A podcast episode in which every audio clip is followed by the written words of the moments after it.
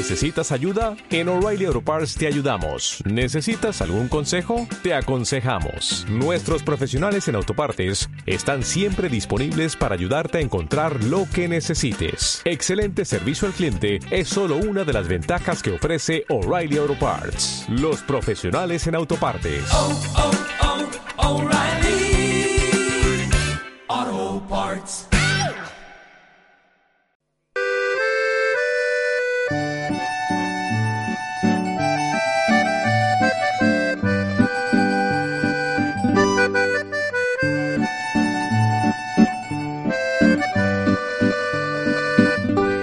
A la mesa, con Jonathan Armengol.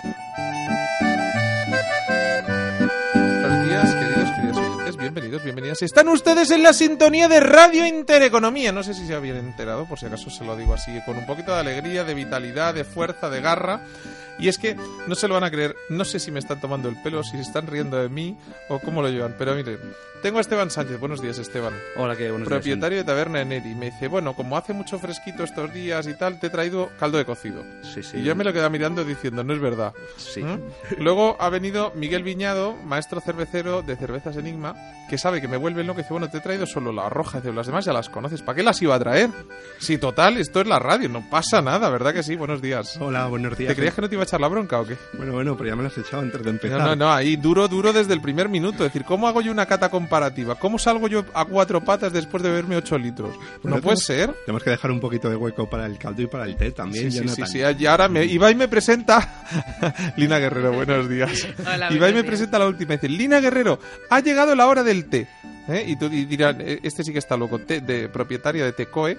Y dirán, pero si estamos casi rozando con la punta de los dedos, estamos casi en verano. Dice, "Pues, es que también se puede tomar té en verano, Por no supuesto solo que en sí. invierno. Lo del caldo de cocido ya lo voy a poner más en duda, ¿eh? Pero Bueno. lo del té lo tengo más clarito. Pero para eso ya estamos trabajando en el cocido de verano. O sea, que, que eso Ahora. ya es otro concepto que estamos haciendo nosotros y que estamos inventando. Madre de Dios, vamos a ver, ponle una canción que empezamos.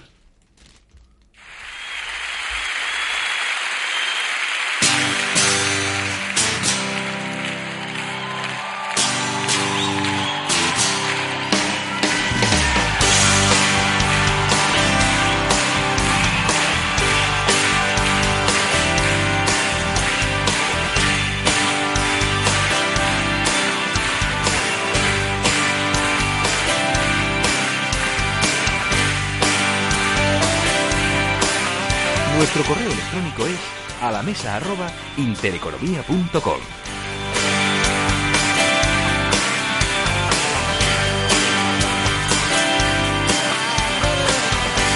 Entre la cirrosis y la sobredosis anda siempre muñeca. Con tu sucia camisa y en lugar de sonrisa una especie de mueca. ¿Cómo no imaginar, cómo no recordarte hace apenas dos años? De verdad. Juanpa, tú quieres que yo acabe cantando, ¿verdad? Pues lo- estás a punto, a punto, a punto, a punto de conseguirlo, ya verás. Ahora es demasiado tarde, princesa. No es lo mío, ¿eh? lo mío es presentar los programas. Búscate otro perro. Eso me lo podéis decir a mí, porque yo no cambiado el mío. Bueno, a ver, que vamos a ponernos un poquito más formales, que estoy últimamente que desparramo yo con los programas. Me van a echar cualquier día de la emisora diciendo, este, este se ha tomado algún té muy raro. ¿Mm? Oye, Lina, no hay tés alucinógenos, ¿no? O sea, lo que me he tomado era un té normalito. No ha sido fruto de ningún té que me hayas puesto tú. No, no, no. no. Y en un mundo, en un país de café, ¿cómo se monta una tienda de tés? Eh, eh, y cómo se consigue que, que tenga éxito. Eso me pregunto yo. ¿Por qué montamos una tienda de té? Pues mira, muy fácil. Todo esto nace de una pasión personal. Eh, yo soy bebedora de té de toda la vida. A mí me encanta el té y en España siempre he encontrado muchísimas dificultades para encontrar un té de calidad. ¿Qué te estaba yo contando, mía, justo Pues antes de eso empezar? Que la última vez donde acabé yo... Pues eso, en Japón. O sea, aquí no hay... Pues te iba a decir, mismo. hasta que conocí tu tienda, yo pensaba que no había té decente. ¿No? Té mucho, Pues pero así decente... O sea, tú habrás visto, a ti te gustará mucho entonces la, la película del exótico Hotel Marigold. Es muy buena, es, muy buenísima. buena. sí. ¿Y ¿Viste la segunda parte? Sí, No, La de joven, mm, no me ponga esa bebida insulsa, que es agua tibia que hay, parecen meados de gato. Tal, es decir, el, el té es una, son unas hojitas, me acuerdo casi del discurso completo de la de- porque me encantó la definición que hacía del té, que se pasan mucho tiempo al sol secándose con paciencia, fermentando tal, para que luego un arrebato de agua hirviendo le devuelva a la vida. Entonces mm, es muy bonito. Tienes que verla, ¿eh? Tienes Sí. que verla. O sea, mira que yo suelo recomendar, un ciego cinéfilo es lo que tiene. Y estos bichos raros que van al cine solos. Pero, pero vamos, te recomiendo, te recomiendo la película. Yo creo que la han sacado de cartelera, porque yo soy de los que las ve siempre a última hora. Eh, y entonces, si le pregunto a Miguel Viñado, ¿tú por qué te metiste a maestro cervecero? Porque bebía mucha cerveza, me gustaba mucho y me salía más barato hacerme la mía en industrial ya. Bueno, Así, bueno. en tanque, ¿no? Bueno, aparte de eso, también un poco lo mismo que Lina. Yo también eh, pues empecé a viajar por el mundo cuando acabé los estudios, empecé, en- por- eh, empecé a trabajar haciendo destilerías por todo el mundo y empecé viendo que en los países por los que iba, esto te hablo del 2010, en los países por los que iba había cervezas de muchísimas clases, aromas, sabores y cuando volví a España me encontraba con que siempre eh, estaban las mismas cervezas. Eh, cinco marcas, grandes marcas de cerveza, pero con el mismo estilo de cerveza. Ahora lleva- ha llegado una que les está rompiendo un poco los esquemas, pero, pero de ser otra de las grandes. Es otra de las grandes y bueno, y tiene un aroma un poco diferente, pero esa diferencia de aroma eh, sería un defecto realmente. Toma ya, estamos viendo Es una oxidación. defectuosa. Sí, es una oxidación. De verdad lo que acabo de oír. Queridos oyentes, que lo sepan ustedes. Si ven pi, está defectuosa. Es que me No. acabo de ahorrar una denuncia. ¿sabes? Es verdad, es verdad, mira, a lo que es, es Lo que llegamos, es ¿eh? sintomático a lo que llegamos. Mira, Alguien- aquí tienen un presentador defectuoso y lo tienes delante, o sea que tampoco vamos a, vamos a meternos mucho con la gente, ¿eh? Pero a ver, cuenta, cuenta. Pero perdona. simplemente eh, estábamos acostumbrados a cinco marcas de cerveza que eran todas iguales, toda la cerveza que hacían, y ha llegado una que Ah, hace ese mismo, ese mismo tipo de cerveza, pero con un pequeño defecto que le da un aroma y un sabor un poco diferente. ¿Sabes lo que yo todos- llamo yo a esas cervezas? Que les llamo refresco de cebada carbonatado. Efectivamente, O sea, que- que es en España es. no sabemos beber cerveza. A ver, si supiéramos hacer pilsener, por lo menos haríamos algo. Pero mm, bueno, ahora también te digo una cosa. ¿eh? Ahora sabes que te voy a dar caña, aunque con tu cerveza tan buena no me voy a meter contigo, pero sí con el sector, porque eso de ponga una cervecería en su pueblo mm, se ha puesto de moda. Ahora cada pueblo tiene que tener su cervecero y no todas son buenas. Las hay espectaculares, pero las hay que es para pegarle una paliza. Sí, bueno, hay que cuidar mucho. Hay que, lo primero que hay que hacer es tener unos buenos equipos para poder hacer buena cerveza. Esto es como, esto es como el vino. Yo siempre lo comparo con el vino. ¿Cuándo se empezó a hacer buen vino en España? Cuando se metió el acero inoxidable, control de temperatura y se, y se cuidó mucho la, eh, la higiene, por decirlo de alguna manera. Con las cervezas pasa lo mismo. Si no ¿Cómo tienes- serían las primeras cervezas de Badía de verdad?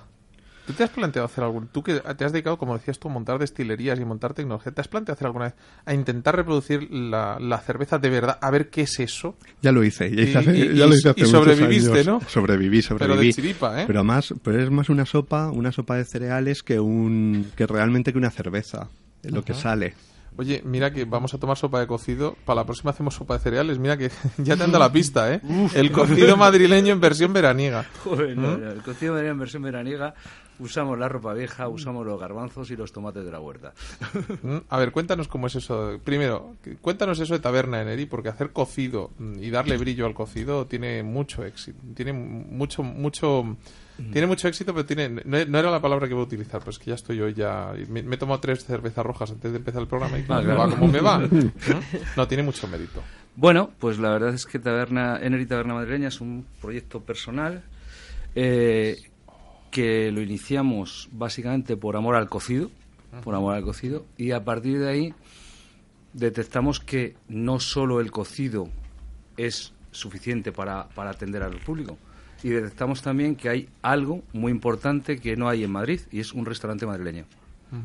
Y entonces lo que hemos intentado es reproducir todos aquellos sabores de nuestra infancia, todos aquellos sabores que mi padre me llevaba a por ahí por la Plaza Mayor, por, por la Puerta del Sol de Espero pequeñito, que no todos, lo digo porque. mm, todos los buenos. Lo de cambia el aceite de la freidora que desde los años 70 han vuelto a fabricar. ¿sabes? No, no, Eso- no, no. No, por favor, ¿eh? No, por una sencilla razón, porque no la comida eh, tradicional tiene que ser pesada. No, Si perdona, una este comida- caldo de cocido que me acabo de tomar Mm. no es nada pesado, no es nada grasiento, Claro. no es nada súper salado, que es otra cosa que le pasa mucho a los caldos de cocido, Mm. que se les va de sal.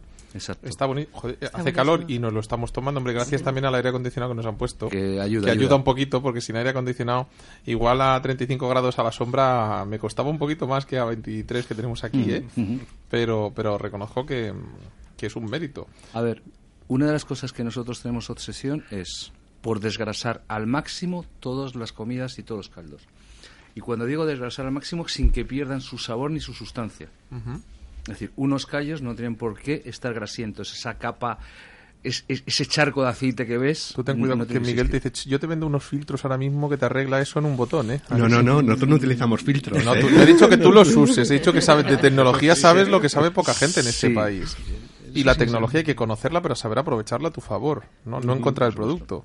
Bueno, sigue contando. No, entonces, ya te digo, empezamos con amor el cocido, detectamos que en Madrid no había restaurantes madrileños, detectamos que hay 57 nacionalidades presentes en nuestra gastronomía, más 50 provincias. ¿Y dónde estaba el restaurante madrileño donde compilar no solamente el cocido y los callos? Donde compilar esas tajadas de bacalao.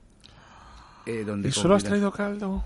No, y traído también unos callos a la madrileña. Madre de Dios, por unas tajadas de bacalao, es que me has, me has llevado, se me has hecho así en el corazón. Claro, ¿Sabes? unos caracoles. ¿Mm? Nosotros no- eh, lo hemos moder- mo- modernizado entre comillas y los hacemos con unas setas. O donde podemos presentar unos quesos de, de la Comunidad de Madrid, de Miraflores de la Sierra. Entonces, todas esas cosas es lo que hemos intentado reproducir. reproducir. Mm, ¿Cómo, cómo te metes tú a tabernero? Eh, Porque tabernero, si uno dice yo soy tabernero, está como mal visto, pero todo lo contrario. A ver, yo tengo la suerte de haber estado trabajando durante 30 años en un sector completamente diferente a este y haber salido en un momento bueno. Eh, de darme dos años sabáticos de mi vida, tranquilo, pensando lo que quería hacer y eh, he tenido la oportunidad de recuperar un local que era de la familia de mi mujer para explotarlo. ¿Mm? Durante un tiempo ese, ese local estuvo en manos de un restaurante hindú que al final acabó haciendo kebab y, y, bueno, pues no fue bien y lo hemos recuperado para la explotación de, de la familia.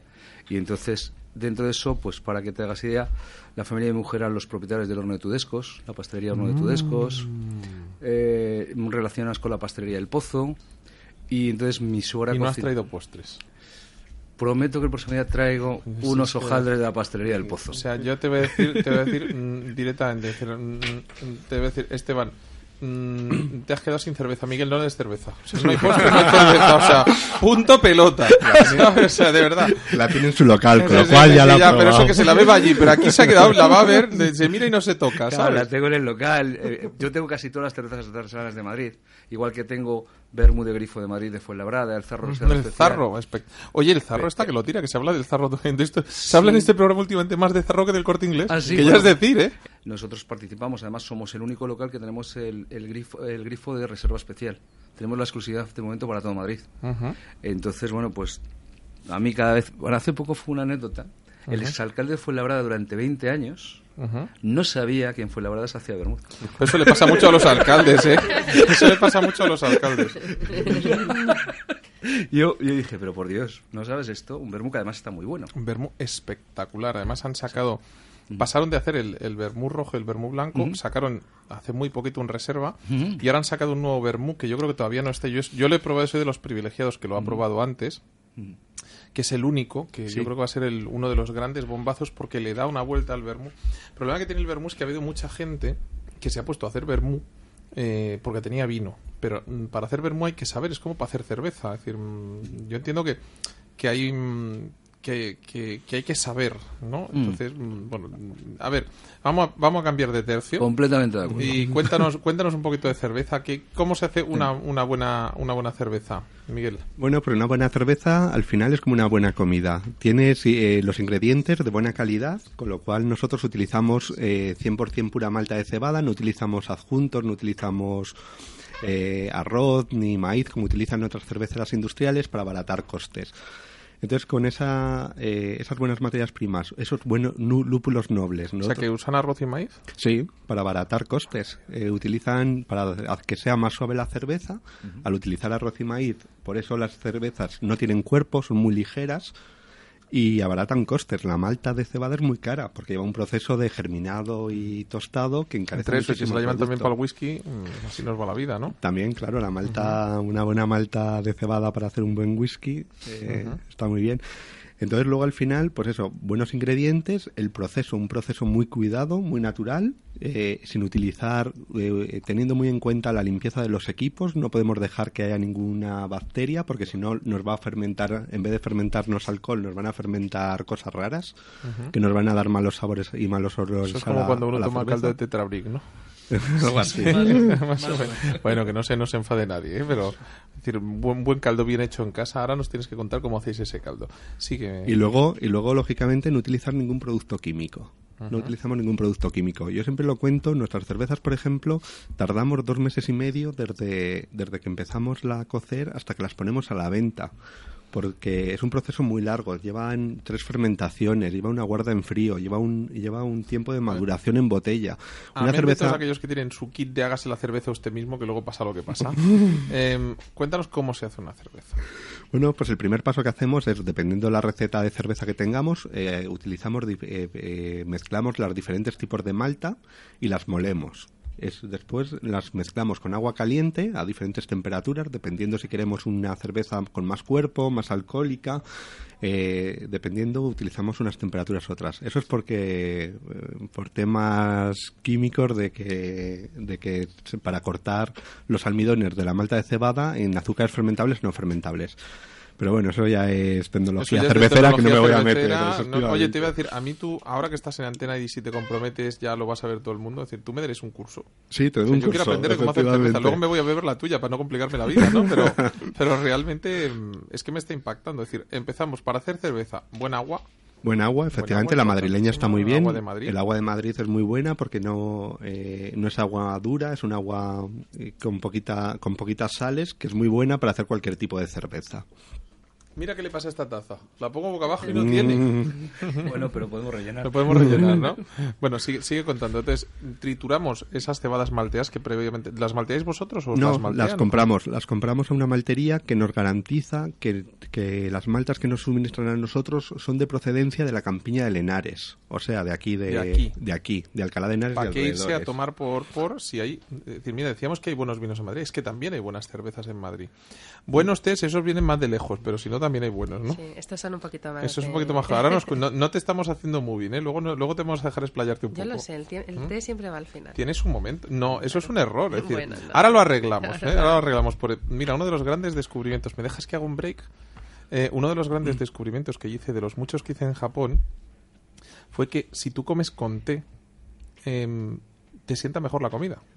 Una buena cervecita y luego tomarte la comida con té es, un, es, una, es algo que, que me llamó muchísimo la atención. Igual que eh, descubrí que ellos toman el té frío, que la, la primera vez que eh, la- todo el mundo vi que le echaban frío y el mío echó humo, dije, eh, eh, ¿qué está pasando aquí?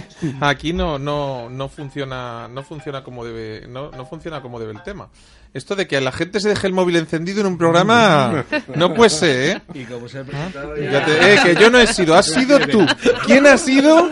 Eh, ¿Dó- Lina. ¿Dónde venden, dónde venden el mejor el mejor cocido? En Litoral, te lo digo yo. Sí, sí, ¿Eh? sí. El director del programa nunca se deja el móvil encendido mientras hace un programa de radio y nunca le llaman. La te lo asturiana, digo yo. la Sí, sí, la asturiana. asturiana hace un caldo, vamos, en Eneri no, en la asturiana, de cabeza, te lo digo yo, ¿eh? Bueno, bueno, estamos de acuerdo. Bueno, estamos de acuerdo. ¿A qué ha sido tu móvil el que ha sonado?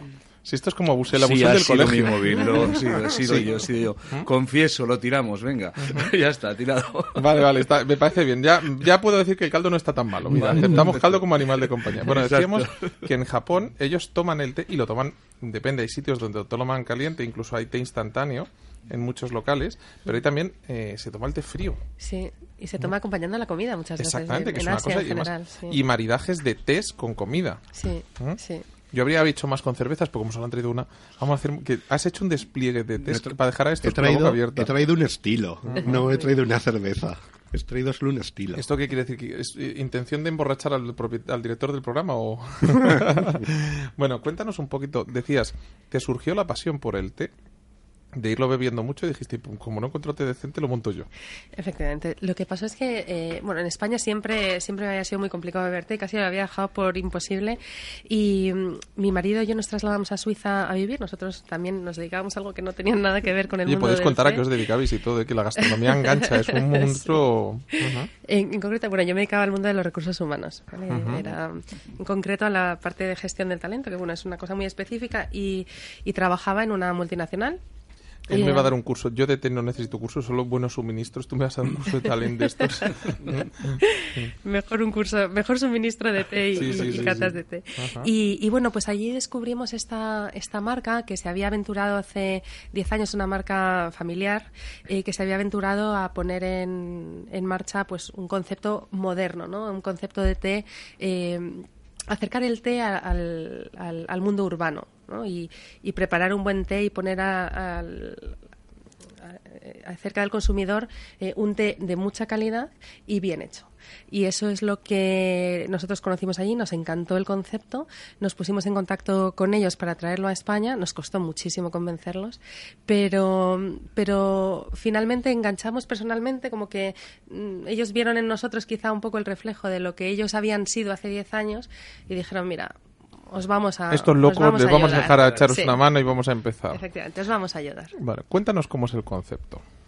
El concepto es un concepto eh, moderno que pretende alejarse de, del té. Nada de la ceremonia del té, del tan, no. Nada, mucho más urbano, sencillo, moderno, eh, divertido. Yo creo que la palabra quizá que más lo caracteriza es divertido.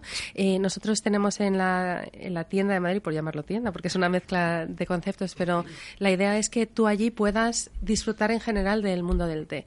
¿Cómo? Pues comprándolo para llevar en hoja, eh, disfrutándolo allí, tomándolo en el, en el local, preparado de distintas maneras. Y he traído así algunas cosas Ahora nos chulas vas que a hacer hacemos para disfrutar, que eh, por favor. O sea, te voy a dar preferencia de paso. Luego ya nos tomaremos la cervecita a medio camino, pero vas a empezar tú. O sea, que vete, vete, sigue, sigue contando. Me voy, me voy preparando. y, y luego también eh, experimentamos mucho con eh, experimentamos mucho con eh, repostería a base de té. ¿Y Y hacemos, he traído algo. Aplaudirle, por favor, que se lo ha ganado de momento, ¿eh? O sea, mira qué mal aplauden. Son unos probamos. son hombres envidiosos, ¿has visto? Son unos envidiosos. O sea, no te han aplaudido. Huele muy bien y tengo Sí, ganas sí, de pedirle sí, mano. Habrá que probarlo, pero sí, lo que estamos haciendo, pues eso, eh, experimentar, jugar con las posibilidades que tiene el té en muchos aspectos, ¿no? Em, Vendemos té además que es divertido ahora que estamos en casi en verano, ¿no? Eh, pues tés que también se pueden beber fríos de manera muy fácil, con sabores, pues ahora que estamos con este esta temática tan madrileña, la le- con sabores, por ejemplo, la leche merengada, que no es que sea ¿Has traído té de necesaria. leche merengada? Sí, he tra- traído té de ¿Dónde lo hacéis? Lo hacemos, bueno, lo hacen, nos lo hacen en, en Suiza. Fue un de estos proyectos de, no sé si llamar investigación, pero sí de desarrollo de producto, en el que ellos nos dijeron, oye, os vamos, ¿qué test queréis que os desarrollemos? Y dijimos, mira, eh, los sabores que gustan en España, mandadnos sabores eh, españoles. Y les mandamos leche merengada, les mandamos esos caramelos de violeta, Turrón, les mandamos turrón. manda- muy, Muy bien, bueno. muy bien, muy bien. Esta, esta chica Un promete, ¿eh? reto, un reto, té de madroño.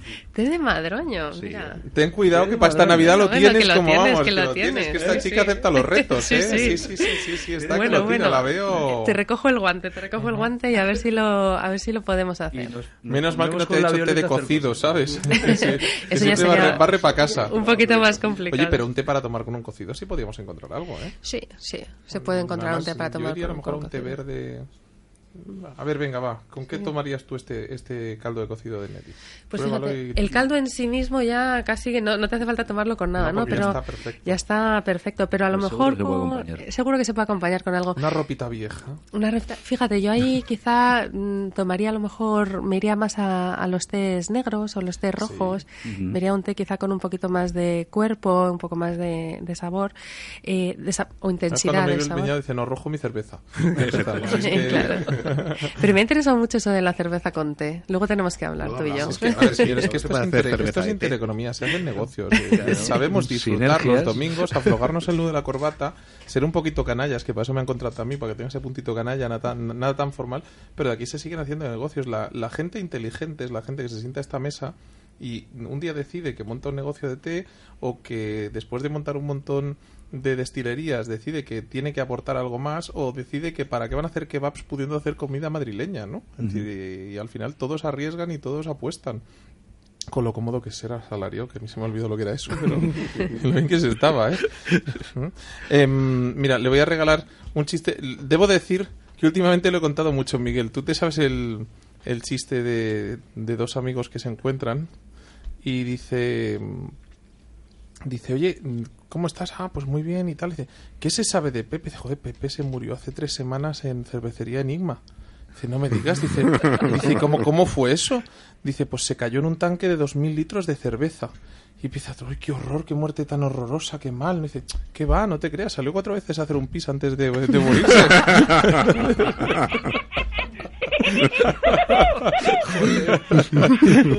Reconócelo, ¿eh? Ese... Sí, yo me lo sabía, pero me lo sabía que había salido a picar queso. A Ah, me- mira, de queso. esa no me la sabía yo. Claro, pero es que tú te dedicas... cerveza o no te la La bebió toda, con lo cual no. Quedó el tanque limpio, ¿no? Si es que de verdad, si es que de verdad, si es que de verdad. porque ¿eh? dijo, ya se ha acabado. Ya No ¿para queda ya para qué vivir, ¿no? O sea, se murió de pena porque se había acabado. Oye, cuéntanos, eh, sigue contándonos, que, que te hemos interrumpido un poquito. Sí, no, estaba en, el desarrollo de producto contando un poco que, que intentamos acercar el té al gusto español trayendo sabores que a lo mejor nos fueran más reconocibles y mezclándolos con té. Y bueno, pues les mandamos esto, lo que os contaba, leche merengada, caramelos de violeta, horchata, eh, turrón, mazapán.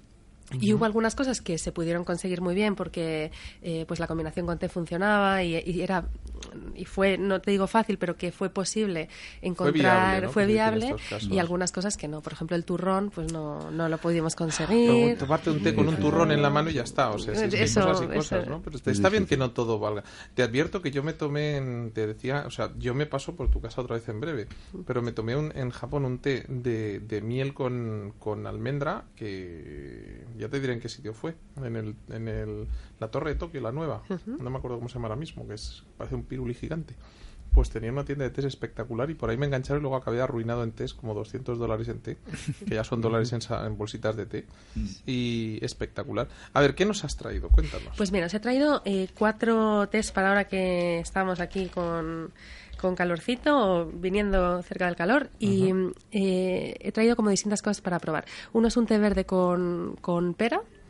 Eh, otro es un roibos, ¿vale? El roibos no es té, es una hierba, es un- una hierba sudafricana y este lleva, eh, lleva cítricos y luego he traído el famoso leche merengada, que es una de las cosas que mejor salen con las que la gente más engancha. Eh, este está preparado como lo preparamos allí, bueno, ahora está ahí un poquito tal, pero vamos, está, está muy rico, lo preparamos con leche, con hielo, lo hacemos así un poco granizado y un Qué chai, rico. que es el típico... Ese es el té que más me cuesta encontrar decente en España, ¿Sí? el té Bueno, chai. O sea, como que no lo encuentro. Y un té chai con leche que por la noche y tal me sienta genial. Pues ¿Mm? te Pero, por ejemplo, en, yo te digo, en, en- no es tan habitual en, en los países orientales el té chai. En, por lo menos Japón y tal no lo, no lo consumen tanto. ¿eh? Claro, no, ese, ese es más Un en la India. más en la India, Sí. más a- la India es uno de mis viajes pendientes. Este año me queda México y me queda Perú. El año que viene, si Dios quiere, me queda la India, que es un país que todo el mundo me dice que me lo piense bien, que no que, que voy a ver mucha miseria y tal, pero yo creo en la vida que hay que mm, vivir las cosas de un primer plano y lo- con lo cómodos y lo a gusto que vivimos aquí, también hay que ver cómo, cómo viven otros. Así que tú te vas a Suiza, descubres este concepto y te, y te embarcas en, en montarlo en España. Nos embarcamos en montarlo en España y la verdad es que eh, ha tenido eh, muy buena acogida. Yo una de las cosas que me ha sorprendido es que el mundo del, del té en España ha cambiado. Ha cambiado eh, en el sentido en que la gente tiene ahora muchísimo más interés. Lo que estáis probando ahora es té solo, no, no llevan nada de eh, nada de azúcar, no lleva nada, o sea, simplemente es el té con té con pera, básicamente té con pera seca y no le hemos añadido nada. Entonces este es quizá el más el- todo ese esto es- es una maravilla. es, es muy rico, es muy refrescante. Es uno de los que tenemos ahora en carta y que la gente lo pide mucho. Y lo he traído par- para que veáis el tipo de, de té que nos pide la gente. Hay mucha gente que nos pide este tipo de bebida. Sin decir, sabe azúcar. a té. O sea, Mm, nada sabe- de cochinaditas sí, ni sí. no, no, es un té. Habrá mucha gente que no está preparada a lo mejor para entenderlo. De, de, de- de buenas a primeras te tomas un té como este y si no has tomado mucho té, mm, se te queda la cara de bobo. Sí. Entonces, lo que, lo que vemos es que, bueno, hay como de repente mucho interés por descubrirlo y hay gente que se tira por test más puros como, como este, que simplemente no tiene nada añadido aparte de lo que os comentan, ¿Ya ¿no? lo De has la traído fruta. hecho o has traído algo más de té en, en seco? He traído, no, en, en, en seco no he traído, he traído ya preparado mal, todo. o sea, vamos, yo que voy como, Ah, bueno, como llegue a casa y sin una bolsita de té a mí Ah, no, tú bueno, lo sabes, ¿eh? eso o sea, sí. Eso, o sea, Eso hago reparto luego. Ve, ve este, me oye en el programa que no me acompaña, me dice, no, yo me quedo en la cama y tal. Me oye en el programa tomarme este té y no le llevo y me voy a vivir a tu casa. Bonita, es que verdad que... No, no, eso por es supuesto una- que sí, por es una supuesto que auténtica sí. maravilla. Además, a ver, vamos a hacer que trabajen los invitados un poquito. Eh, contarme qué sensaciones os trae el os, os trae el té. A ver, Miguel. Se le nota la pera. La Se le se le nota nota al- y le da un saborcito, le queda muy bien. Y de tanto el aroma como el sabor, eh, esa pera ahí le acompaña muy bien al té. Te advierto que a una cerveza, un té de este tipo equilibrando, o quizá el de pera, pero pero estoy empezando a pensar que ese punto astringente que le aporta el té a una cerveza puede hacer una... Sí, sí, sí, sí. Yo de hecho ya dentro de las múltiples recetas que tengo en cabeza, una de ellas con cosas un poco más exóticas, una de ellas era con té. Pues ya te digo que tenemos que hablar. Pues sí, sí, no, sé, tenemos que el hacer detalle que tiene que sinergias. saber la gente. El té blanco, el té rojo, el té verde, el té negro son, salen del mismo sitio. Efectivamente, Té es la- té. el té es té. El té es una Punto. planta, eh, Camellia sinensis, y mm, es una, una planta de la que salen todos los tipos de té. Lo que varía eh, para hacer los distintos tipos de té son dos cosas. El, dos cosas o tres cosas. Bueno, uno, la región de la que procede el té, lo otro es la parte de la planta que se utiliza para hacer el té, y lo otro es el proceso que sigue. ¿no? El- La fermentación, la el fer- secado, efectivamente, la oxidación que lleva el té, eh, que hace que, pues eso, pues que haya una variedad que va desde el té blanco hasta el té Negro, hasta el té, dicho. hasta el té Rojo, negro, inclu- hasta el rojo que está, el té rojo ya es eh, Decía, yo lo decía por los colores, ¿eh? no por el... Sí, sí, sí. Y, y bueno, pues es, eh, es muy interesante porque eh, es curioso que viniendo de la misma planta realmente nos da sabores y matices totalmente diferentes. Miguel comparaba antes la cerveza con el vino y el té es exactamente lo mismo. El té tiene... mm, eh, como al final viene de una planta, ¿no? Pues es una infusión que viene de una planta, eh, varía mucho la calidad del té y el sabor del té dependiendo de la cosecha del año, del jardín del que proviene, igual que son en, en el vino son bodegas, Yo ¿no? te Aquí reto a son- acompañarme a cinco tiendas que no sean la tuya, hacer cuatro preguntas como esa y ver la cara que te pone la de tienda. Pues vamos cuando quieras. Vale, sabes lo que te va a pasar, ¿no? Te van a correr a gorrazos. Sí. ¿eh? Porque aquí la- mucha gente piensa que el té es eso con polvitos de cosas que huelen a. O sea, y no tiene nada que ver. Es lo que tú dices, es, hay un mundo espectacular detrás del té, ¿no? Sí, sí que lo hay, aunque es verdad que la gente cada vez sabe más y gracias a Dios yo creo que en España nos estamos haciendo, eh, estamos siendo conscientes de que cuando nos dedicamos a algo hay que saber de ese algo y nos preocupamos cada vez más por formarnos y saber, ¿no? Y, Descríbenos un poco tu espacio y por qué tenemos que visitarlo. Eh, Luego seguiremos probando tés, ¿eh? pero me, me apetece ya una cervecita. pues eh, el- preparando. Ah, no, espera, espera, que nos lo cuente ahora ya la abrimos, que es aquello, pues, abrir y beber. Pues eh, el espacio yo lo visitaría porque es al final un sitio de experimentación y descubrimiento del té. Eh, aparte de ser un sitio agradable y bonito, estar en el centro de Madrid y, mm, y tener pues eh, pues esta peculiaridad, ¿no? Que es un lugar en el que puedes experimentar el té en todas sus todas sus formas. Además de que somos simpaticísimos y vamos a tratar Bueno, genial a la gente que vaya. Te van a ver a ti en persona allí, o sea, vas a estar tú allí. Yo estoy, yo estoy, no estoy siempre, pero sí estoy. Bueno, supongo que viniendo del mundo que tienes, lo de la selección de personal lo habrás bordado. Bueno, eso hemos intentado y yo creo que hemos vamos tenemos un equipo que vamos ¿Cómo se yo doy gracias Ya todos sé que los no tiene días. que ver con el té, aunque tú seguro que le dices, no, es que les doy té todos los días, pero ¿cómo se motiva un buen equipo de trabajo? Pues eh, fíjate, yo creo que en nuestro caso eh, ha habido una, una de las herramientas que hemos utilizado que es una manera, en nuestro caso, pues de gestionar, ¿no? Como puede ser cualquier otra. Eh, ha habido mucha, hemos tratado de implicarlos mucho, implicar al equipo mucho en todas las decisiones de, negocio. ¿no? Es decir, a la hora de, elegir un producto, a la hora de, mm, expandir el negocio, a la hora de, mm, de decorar el local, a la hora de diseñar la carta. Es decir, involucramos a, ¿Cuántos al equipo. tenéis? De momento uno. Por eso es que lo dice Sí. como si tuviera una multinacional. es, que, es que me ha dejado en plan, digo, si yo solo conozco uno. Pero a que, chicos, a que parecía que ya tenía 30. Si es que, Claro, sí, yo sí, pienso sí. en grande. Tenemos uno de momento y la idea, pues lógicamente, es hacer crecer el concepto porque lo que vemos es que, bueno, pues eh, la Hay gente lo recibe para bien. el té, ¿no? Sí, Hay en, España hay sitio para hay sitio para el té, hay, hay sitio para eh, para el buen té, sobre todo, y hay sitio para desarrollar el gusto por una bebida que tiene muchísima diversidad, variedad y posibilidades. ¿Cuánto cuesta un té en... ¿En Tecoe? Sí. Pues eh, un té para tomar 2.50, desde los 2.50 hasta los 3.80. Y una bolsita de 50 gramos, que suele ser la medida habitual, ¿no? Nosotros, eh, la medida nuestra es eh, a partir de los, de los 100. Eh, depende, tienes mm, empezando mm, 7,60 hasta mm, el té más caro que tenemos, creo que son 79 euros los 100 gramos. 100 gramos. Eh, Sí. ¿Ese cuál es?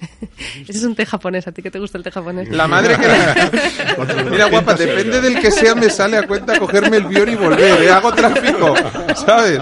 O sea, 79 euros los 100 gramos. Así me fue la vida a mí, ¿sabes? Que se me fue la vida. ¿Sabes lo que pasa? Ese en concreto lleva oro. Ujú. Es un té al que se le añade, es un té más de ceremonia, no, bueno, por supuesto es para beber, pero es un té de altísima calidad y al que se le añaden eh, Y se el le siguiente, oro. el siguiente más menos caro. Luego ya- Lo digo porque es que me la quedé mirando diciendo, me está vacilando. Luego el siguiente menos caro está, bueno, el siguiente más caro, digamos, está, está en 45 euros. es un Espérame, té ¿me blanco. permites una coña? Amor mío, perdóname, no es que no te quiera, es que tus ojos brillan como el oro y no necesitas reflejarlos en el té. Ya podemos continuar. Pues eh, el siguiente, pues el- tenemos un té blanco espectacular. eh, Té blanco es uno de los productos más caros, más delicados y más, más increíbles. No has traído ninguno hoy, claro. Hoy no lo, no lo he traído. Oh, te traigo la que próxima. Te pasa vez. como a este que trae solo cerveza roja. Claro. A ver, vamos a cambiar de ¿De tema. qué querías que hablásemos? ¿De la roja? Yo quiero hablar de Claro. tú. No, pero lo de la roja es lo del campeonato, no. Es que, claro, es decir, me lo encuentro en gourmet. Me dice, ¿vas a probar una cosa? Entonces, yo que iba a pasar de vueltas, le doy un sorbo y me doy la vuelta y digo, sí, sí, voy a seguir probando. Espera un momento. ¿Mm? Cuéntanos un poquito cómo se te ocurre esta macarrada de la cerveza roja que está arrasando. Bueno, pues al final era, tú sabes que empezamos cuando Mientras lo cuentas, me puedes dar una, ¿eh? No pasa nada. Venga, pues, Vale. eh, Mira para allá, que sí, vale. Venga, sácala así rapidito. Espera, que la tenemos aquí un poquito... Un poquito escondida, ¿no? Em, oye, el, el, el cocido con qué se bebe? El cocido se bebe. ¿Con qué se toma, me refiero? ¿Con qué, con Sí. qué se toma? Pues normalmente con vinos de Madrid. Yo buenos vinos de Madrid. buenos vinos de Madrid, desde un joven como puede ser un Figueroa Roble hasta el Rincón de Marques de Griñón o cepas viejas de Félix Martínez, es lo que yo recomiendo normalmente. ¿Eh? Pero también hay algún vino blanco de Madrid con el cual se puede tomar el cocido, que es un vino blanco que a mí me gusta mucho, que es el Grego Moscatel Seco, que ha salido... Bueno, hace- es que el grego a mí me parece una maravilla, o sea... ¿Verdad como- que sí? Sí, sí, sí, sí, Es el ¿eh? vino más blanco, más sorprendente de los últimos tiempos. Y luego siempre lo recomiendo con buena compañía. Bueno, entonces hoy, vamos a acertar. Oye, mm, oler esta... Es que es, es otro planeta, o sea, entras en otra dimensión. Mm, La siguiente que va a montar después de la tetería es una cervecería, ¿sabes? Gracias a ti. Pues eso es importante, la cervecería ya la tiene. Oye, guapo, habla tú, que así yo me la puedo beber tranquilo.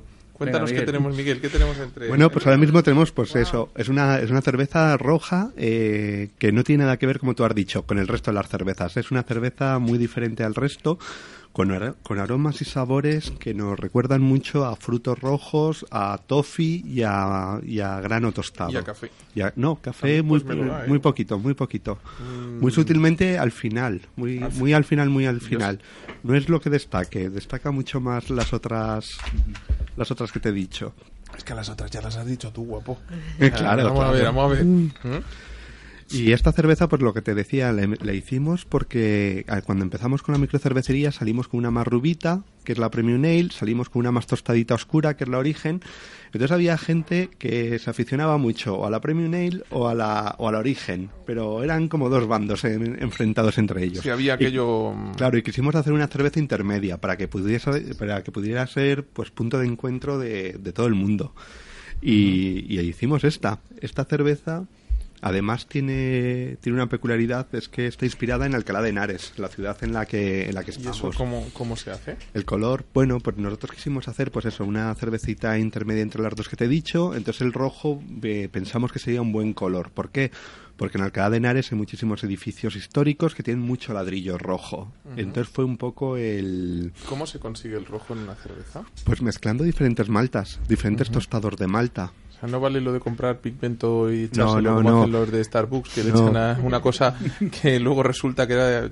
Siento decirlo, pero es que me acuerdo que decían que era... mm, hubo una denuncia en Estados Unidos mm, porque en, el, en, el, en uno de esos refrescos con hielo que hacen raros, picados todos, decían que era natural y los naturistas que no tomaban carne y no tomaban proteína, resulta que descubrieron que llevaban no sé qué de un escarabajo. Siento decir, siento no especificar mejor la noticia, pero si buscan Starbucks escarabajo en Google, seguro que algo sale. Pero, pero me llamó mucho la atención. O sea, tú no usas nada de colorantes raros. Nada, nada. Nosotros, como te he dicho al Malta, principio, si nada, de químicos. Ningún químico, ningún conservante, ningún colorante ¿Qué que no sea natural. tú? Yo soy ingeniero industrial y químico. Ah, eh, me ha gustado ningún químico menos yo, ¿no? Sí, sí, sí, sí. Eh, Pero al final, el hacer cervezas es todo reacciones químicas naturales. Entonces tú tienes que saber lo que está pasando para hacer la cerveza y, al- y cómo hacer esas reacciones que ocurran de manera natural, con ingredientes naturales.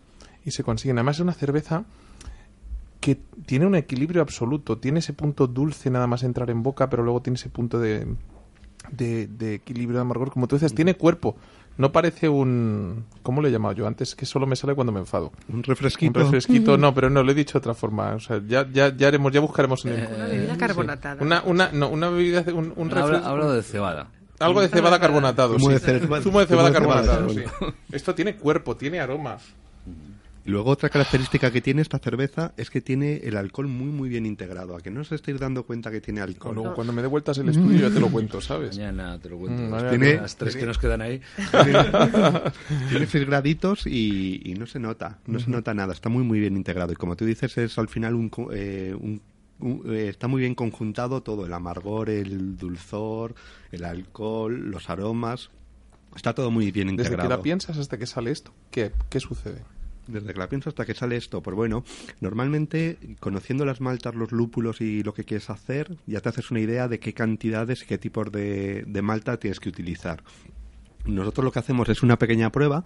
Los equipos que yo utilizaba para hacer cerveza en casa, yo como tenía que tú fácil... empezaste con el kit de hágase usted su propia No, cerveza. no, no, no. Ah, menos mi kit, mi kit, tú ves mi kit de hágase usted su propia cerveza. Y es dices, impre- este también se murió en el tanque.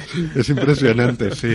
Yo, porque es diseñado, son todo fermentadores. Yo, por ejemplo, mi fermentador es un fermentador de 15, de 15 litros, pero es un fermentador de acero inoxidable con cámara de refrigeración, isobárico, isotermo. Es una maravilla. La gente cuando lo ve, los, los homebrewers que vienen a visitar la microcervecería, cuando les explico yo que sea mi fermentador con el que empecé a hacer cerveza, eh, vamos, dan palmas con las orejas, porque es una maravilla. Entonces ahora utilizamos ese equipo para hacer las pequeñas, las recetas a pequeña escala. Entonces, bueno, una vez que piensas lo que quieres hacer, eh, haces la primera prueba y hacemos 15 litros y probamos y ya vemos si necesitamos más amargor, si necesitamos potenciar alguno de los aromas, alguno de los sabores que, que queremos darle más y, y así ajustamos. Esta receta que estamos probando en el segundo ajuste salió. Salió en el segundo. En el primero que pasó. No, en el primero salió muy buena, pero queríamos darle un poquito más de... los 15 litros dijiste, "Sí, hay que hacer otra distinta. claro. No, queríamos darle un poquito más el, el, el aroma a toffee. El toffee que le quisimos dar un ver, poquito ¿cómo más. se consigue dar potenciarlo. el toffee a la cerveza? Es decir, tú haces una cerveza a la vez, le falta toffee. Ella lo tiene más fácil. ¿Mm? Tú no. Explícanos. Con maltas, utilizando... No utilizando va a soltar prenda, está clarísimo. No, sí, sí, sí, Ah, con maltas. con- Te- ahora te explico, ahora te explico. Utilizando el toffee, pues utilizando maltas más tostadas. Utilizando diferentes tipos de tostados. Nosotros, por ejemplo, eh, este aroma se lo dimos por metiéndole más malta aroma, que se llama. Maltas que te dan ese, que te potencian un poquito ese aroma. Lo he dicho. Ha dicho con maltas y se ha quedado tan ancho. A ver, ¿cómo se Pero, co- pero ¿cómo te lo voy a decir si son No, cuatro no, no, si es que- ingredientes? si es que son- tenemos, cuatro ¿Qué ingredientes cuatro solo. ingredientes lleva la cerveza? ¿Qué pone en la etiqueta? Eh, agua, mal- eh, malta de cebada, lúpulo y levadura. Con eso tenemos que jugar, no podemos jugar Sí, con nada más. Claro, así se hace magia. O sea, es Con directamente agua- hago lo que hago lo que quiero, no me saca la ¿Todos los receta ni lúpulos- queriendo, ¿no? lúpulos son iguales? ¿Todas No. las levaduras son iguales? No, no, no. Por eso, por eso jugamos, podemos jugar con las levaduras, podemos jugar con los lúpulos y podemos jugar con las maltas, porque el agua es la misma siempre. Eso ya, O sea, ya tiene un ingrediente, ya tiene un ingrediente básico que no toca, solo nos queda la, la combinación de tres. claro. Pero Y- claro, dos meses y medio distintas maltas, distintas formas de triturar, distintas cocciones, distintas temperaturas. A ver quién saca la receta, o sea, ni sometiéndolo al potro de tertura. Solamente, De solamente con tortura. estos cuatro ingredientes podemos hacer infinitas, infinitas cervezas. Combinándolas, mira la combinatoria que puedes ¿Y tener. ¿Cuál es la próxima? La próxima, una de trigo. La, una cervecita de trigo que, que ya la tenemos, eh, nos ha salido muy buena. Queríamos haberla sacado este verano porque las cervezas de trigo son muy refrescantes, muy ligeritas, están muy bien, muy, muy aromáticas, cítricas. Nosotros es una, la receta que hemos hecho es una wheat beer, que es una cerveza estilo belga de trigo, con cáscara de naranja, tiene su, su toquecito cítrico, con, con cilantro, que le da, también le aporta un aroma muy bueno. Y, y la que queríamos haber sacado Unas muestras ya. O sea, o sea, ¿cómo te lo? Vamos, me estás enamorando. Queríamos- de ser varón y no primero, ser- primero al vendedor. queríamos Primero al prescriptor.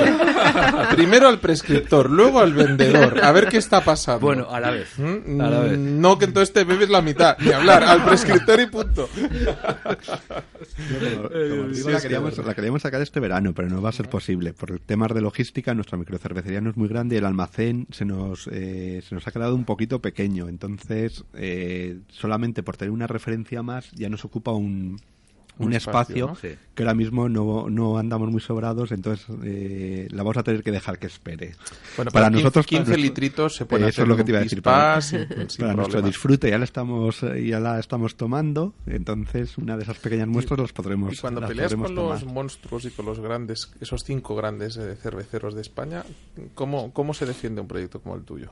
Eh, estamos perdidos porque no nos dejan ir a ningún sitio. Nosotros nos vetan Uno en todos los, los uno sitios. de los grandes secretos que han tenido las grandes cerveceras es que cuando se dieron cuenta que empezaba esta moda, empezaron a comprar eh, pseudo microcervecerías que luego ampliaban y a ofrecerle al, al propietario, te nos lo puedes decir tú también, que estoy seguro que es cierto, eh, depende con la que estés casado de las grandes, si es que lo estás con alguna, Sí, automáticamente te sacan un sí. profolio de otras 8 o 10 marcas para llenarte el estante y que no entre nadie más, ¿no? Bueno, ahí yo particularmente... Tú no, pero en general... Particularmente nosotros no, no tenemos ese problema porque nosotros estamos casados con San Miguel, Mau San Miguel, lógicamente, eh, pero a mí no me conen cortapisas en poder distribuir y No, vender no, otras si yo no, no- no digo que en absoluto prohíban que vendas pongas un otras, grifo ¿eh? de un artesanal. ¿No Ya un grifo de un artesanal, No, ya no, te no, dirán. yo me explico la, la experiencia que tengo. Es decir, como no provengo de este mundo, llevo siete meses.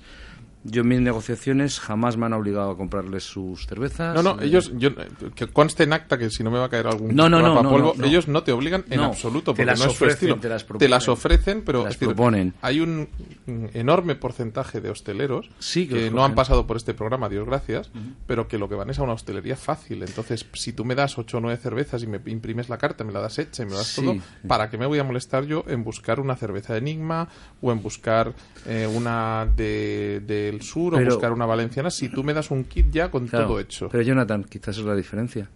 Esa es la por eso. Taberna Es- Neri está llena, por eso y por el cocido, que ya no me queda. Exacto. ¿Sabes? Y- Pero ahora podemos más.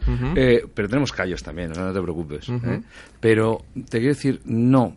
¿La hostelería es fácil o difícil? Fácil es lo que tú dices. Tráeme todo, ponme y, y yo solamente vendo. Pero si te, te si te especializas, complicas y te especializas, a lo mejor luego el público te lo agradece y te respeta un poquito yo más. entiendo ¿no? que sí. Yo entiendo que sí. Es decir, ¿para qué vas a ser un hostelero más? No. Tienes Cinco que tener una propuesta diferente. ¿Por qué Lina puede estar con su té? Porque está haciendo algo diferente. ¿Por qué Miguel está con su cerveza? Porque lógicamente está con una cerveza diferente. ¿Para hacer lo mismo que los demás? No la pena daros un disgusto, pero quedan 10 minutos de programa. O sea, Uy, que ya me puedes contar unos cuantos platos de taberna de Neri. Eh, Eh. Ya puedes ir tú preparando el siguiente ya puedes tú preparar la cerveza. Uy, no, que se le ha olvidado traer otra. No, no, tenemos tiempo, no. Jonathan, No, llenamos más cantidad copa. sí, pero se trataba de variar la conversación. No, Bueno, pues mira, eh, sigo yo con los platos de Tabernanery, te puede gustar. ¿Quieres probar los callos tradicionales? como pocos callos. ¿Eh? Mira que me estás caqueando así No, dignamente. pues no llevo nada, no, me no- llevo bien con los callos. ¿No te lo llevas bien? Pues entonces, No me llevo bien. Mira que me gusta la salsita de los callos, pero Fenomenal. Así que nos llevamos bien. ¿eh? Bueno, pues Sí, ahora sí, los sí, probamos. sí, sí, sí. Eh, cosas que te pueden gustar. Ya te, te he tentado antes con los caracoles, te he tentado antes con las con las tajadas de bacalao o con el bacalao Con la- confitado. Con, las con el bacalao, me, vamos, me robas el corazón, garantizado. La ropa vieja de cocido, evidentemente. Bien hecha. ¿Sabes Bien que yo he comido una cosa con, con ropa vieja? Es decir, en Madrid, claro, hay muchos sitios donde se come cocido y muchos sitios donde se come buen cocido. En Taberna Neri es uno, en eh, Casa Carola es otro, que lo que pasa es que ellos solo trabajan en invierno. Yo creo que ahora, si no han cerrado, están a punto. En, hay, siento decir que la bola no, No. por mucho que digan, no. O sea, no vayan a la bola, no cometan la torpeza. Eh, en Lardy se come un cocido espectacular, un poquito subido de precio, pero estás pagando el espacio, estás pagando otras cosas. La historia. franca, pero bueno, es historia. Eh, hay unos cuantos cocidos más. En Malacatín también se come Un gran razonable- razonablemente muy bien el cocido. Pero en Casa Carola probé una ropa vieja con huevos estrellados encima que me robó el corazón. Bueno, nosotros con ropa vieja hacemos también otra cosita. A ver, Y es el arroz, arroz a la antigua. ¿Y eso cómo es lo Pues que- es muy fácil. El sofrito es la ropa vieja, le incorporamos luego el arroz y terminamos de cocer ese arroz con caldo de cocido. Ah, Entonces, y ese es el arroz a la madrileña la antigua, que será un aprovechamiento adicional del cocido. Jonathan, por ejemplo. Lina, luego- tú no tenías nada que hacer. Ahora nos íbamos a tomar un, un cocidito y una ropa vieja, ¿no? si es que, de verdad, o sea... Y luego también hacemos otra cosa, que es la fritura de fonda. ujú. La fritura de fonda es, antiguamente, eh, en las fondas por las noches, lo que te hacían era la pelota de cocido, te la cortaban y te la daban cuando llegaban los viajeros. ¿Haces pelota? No, no hacemos pelota. uy, no casi, hacemos casi, pelota de casi, cocido. No hacemos pelota de cocido porque para mí la pelota de cocido es cuando el cocido no es abundante y no es bueno, es cuando se complementa. Tengo que ir a comprar, tengo que ir a comerme un muy buen cocido a tu casa. Hay que echarle valor ahora en verano, pero me lo voy a comer. Cuando tú quieras. Pero, pero te digo, el mejor cocido me lo puso mm, la madre de un íntimo amigo mío, que es Alberto Álvarez, en Zamora, Mm. con pelota incluida. Con es pelota la única incluida. pelota que me la he comido, pero esa mujer se merece el monumento al cocido. Claro, Uh. lo hace mm, lo hace para los que vamos a comer y para su hija, que cada vez que hay cocido se lleva unos cuantos tuppers, que aparece por allí. Pero, mm, oye, esto es un té de ponerle un piso a la creadora, ¿eh? Yo, vamos, este es el té que... Es que esto es té y no es té, Sí. según lo quieras ver. Es decir, el que no entienda de té, el que no conozca té, se bebe esto y que se dejen de tonterías. Es decir, ¿para qué beber cochinadas pudiendo beber esto que es un refresco bien hecho? Sí. un- Cuéntanos. Es muy rico. Este es un té verde, o sea, es increíble. Pero este verde... Eh, este verde con, claro, nosotros le ponemos leche. eh, eh, lleva esto que te estáis tomando lleva un poco de azúcar y nosotros allí lo preparamos con, con más hielo y queda con un estilo granizado, ¿no? Pero eh, a pesar de que, pues que Oye, lleva, los tés que vendéis a 2.50 son de este tamaño. sí, sí. Madre de Dios. Sí. Una foto para una foto para el Twitter porque esto Sí. es un pedazo, es una piscina de té. Claro, bueno, ahora justo no lo tienes lleno el vaso, pero no, sí, pero bueno, sí, es que eso es lo que ya me he bebido. ¿Qué le vamos a hacer?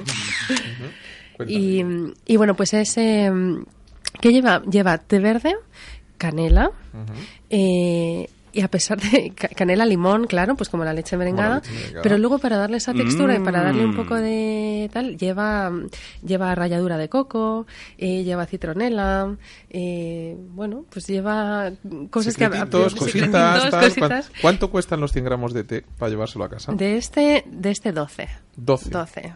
¿Y cuántos te dan 100 gramos? Eh, pues te dan unos 33, 35 tés. Es decir, que si hacemos la división nos sale como a 30 céntimos el té. Sí. O sea, mm, el que no se toma un té decente en casa, es- esto es un postre. Sí, es muy rico. aquí es muy ¿Y con qué lo acompañamos? Que yo toco aquí una caja antes y no me has dicho nada. pues mira, esto lo podemos acompañar eh, con un con cualquier dulce en realidad, sobre todo con dulces a lo mejor que lleven canela, le van bien. Mira, os voy a pasar un bizcocho con canela. Di que sí, esta, esta mujer Venga. vale su peso en oro, ¿eh? En Eneri me tienes que decir qué ponéis de postres, pues los postres son igual de importantes. Es decir, Pues mira, gracias. Nelly, te comenté antes que teníamos los hojaldres de la pastelería del Pozo, que esos no tienen ningún mérito, vas allí, te los traen y ya está. Pero, por ejemplo, hacemos No una... tiene to- mérito tenerlo tú, pero tiene un meritazo como lo hacen ellos. No, claro, no, el mérito es de ver, ellos. eh, te que decir lo hacen que... increíble. Vamos, no solamente es increíble, pues he dicho que es familia, y es que además tardan 10 o 12 años en formar un maestro hojaldrero. O sea, que no... Tú sabes que Ferran Adrià siempre dijo que el plato que más increíble, más maravilloso y más difícil le pareciera era el hojaldre. Sí, sí. El hojaldre y de esta calidad todavía más. Y luego nosotros hacemos unos postres caseros bastante interesantes, como puede ser la torrija casera que hacemos con un helado de vino de Madrid. Hacemos Madre de Dios también una tarta de madroño que es con gelatina de, ma- de- de- de licor de madroño, por eso te he dicho eso. Eh, y hacemos también un chocolate con churros, nuestro sorprendente chocolate con churros, que no, es una deconstrucción. Tengo la suerte de tener un cocinero muy bien formado, no solamente estudió en la escuela de hostelería, sino también estuvo con Arzaz y con Arola, Rubén Martín. Y bueno, pues esto es una deconstrucción, lo que hacemos es una mousse de chocolate con una espuma de churro y polvo de churro, ¿Cómo se hace una espuma de churro y un polvo de churro? usando los sifones, con la Thermomix y los sifones.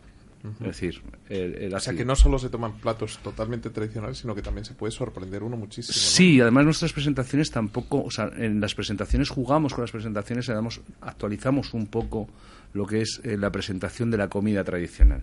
Ya os he dicho antes, desgraciar, desgraciar, desgrasar y también presentar de una manera diferente. ¿Mm? Un poco curioso. Pues, por ejemplo, el, las trajadas de bacalao tradicional que hablábamos antes, las acompañamos con una salsa de pimientos, que es casi una mermelada de pimiento caramelizada. Es decir, vamos jugando un poco también con las cosas. No solamente hay que hacer las cosas de siempre, pero hacerlas las de siempre con algo más. Bueno, me habéis enloquecido los tres invitados hoy. Lina, em, en Tecoe, ¿dónde, ¿dónde tenemos que ir para probar Mm. estos test de Tecoe? Tenéis que venir a la calle Huertas, número 22, en Madrid. Está, vamos, más fácil, Más imposible. fácil, imposible. ¿Y cómo en una zona de marcha se monta una, una tienda de té? Pues mira, ya que vamos a contracorriente, vamos a contracorriente con todo. Pero a lo grande. O sea, en una zona de marcha una, una, una tienda de té. ¿no? Pues mira, es- es curioso, pero la gente de repente te sorprendería, pero de repente a la una de la mañana llega gente a tomarse un té y a comprar té, que dices, pero nunca pensamos soy que... yo, ¿sabes? Yo me iré a tomar unas copitas y luego aprovecharé a, tomar el- a, a comprar el té. Claro, mucha gente mucha gente sale a cenar y, eh, se toma una copa y luego le apetece un té, pues se lo Tres toma. tés para los que no conocen el té y tres tés para los que aman el té ya. Eh, tres tés para los que no conocen el té. Yo empezaría quizá por algún algún té eh, aromatizado, ¿vale? Algo quizá un poquito más que, que, que nos sea más fácil de, de... Sí, bueno, pues de más agradable, digamos, más... Más sencillo. Más sencillo, sí. Y después para los amantes del té yo recomendaría un Darjeeling de cosecha de primavera, un té indio maravilloso. Recomendaría un té japonés, probablemente un yokuro. Así que cuando bueno, la próxima vez que vengas conseguir te... yokuro en tu casa. Sí, puedes Bien. conseguir yokuro en mi casa. Y otro que recomendaría sería un té negro chino, a lo mejor un Yunnan Golden Tips, eh, que es un té, mm, eh, bueno, pues negro, pero muy diferente a los tés que estamos acostumbrados a probar. Em, perfecto. Eh, aparte, hemos probado un bizcocho de canela. Lo he probado solo yo, pues lo he comido entero. no, casi, no, casi, no, no. casi. tal. ¿Qué, más, qué, más, ¿Qué más propuestas de dulce nos Pues mira, de dulce tengo aquí una- unas galletas que están hechas con roibos. Roibos es una infusión sudafricana y la verdad es que eh, hicimos la, la prueba de, con las galletas y salieron tan ricas que también nos salieron a la segunda, no a la primera. Y, y bueno, pues saben, saben realmente a roibos y estas son perfectas para acompañar con la infusión, con roibos. ¿Dónde encontramos las cervezas Enigma? Me pillas con la boca llena. Ya, ¿eh? ya, por eso te lo he dicho. Digo, ahora para que le pille. Digo, eso te pasa por comerte Lo los postres. lo has hecho traición. Exactamente.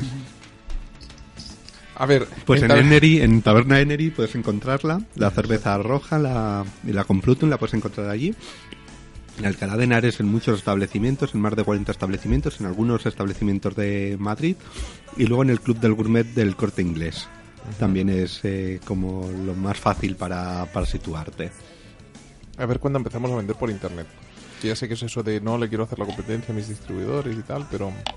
No, sí, sí, vamos a empezar. Vamos a empezar en breve por internet. Oye, sabe de verdad a roibos esta, ¿A que sí? esta galleta, ¿eh?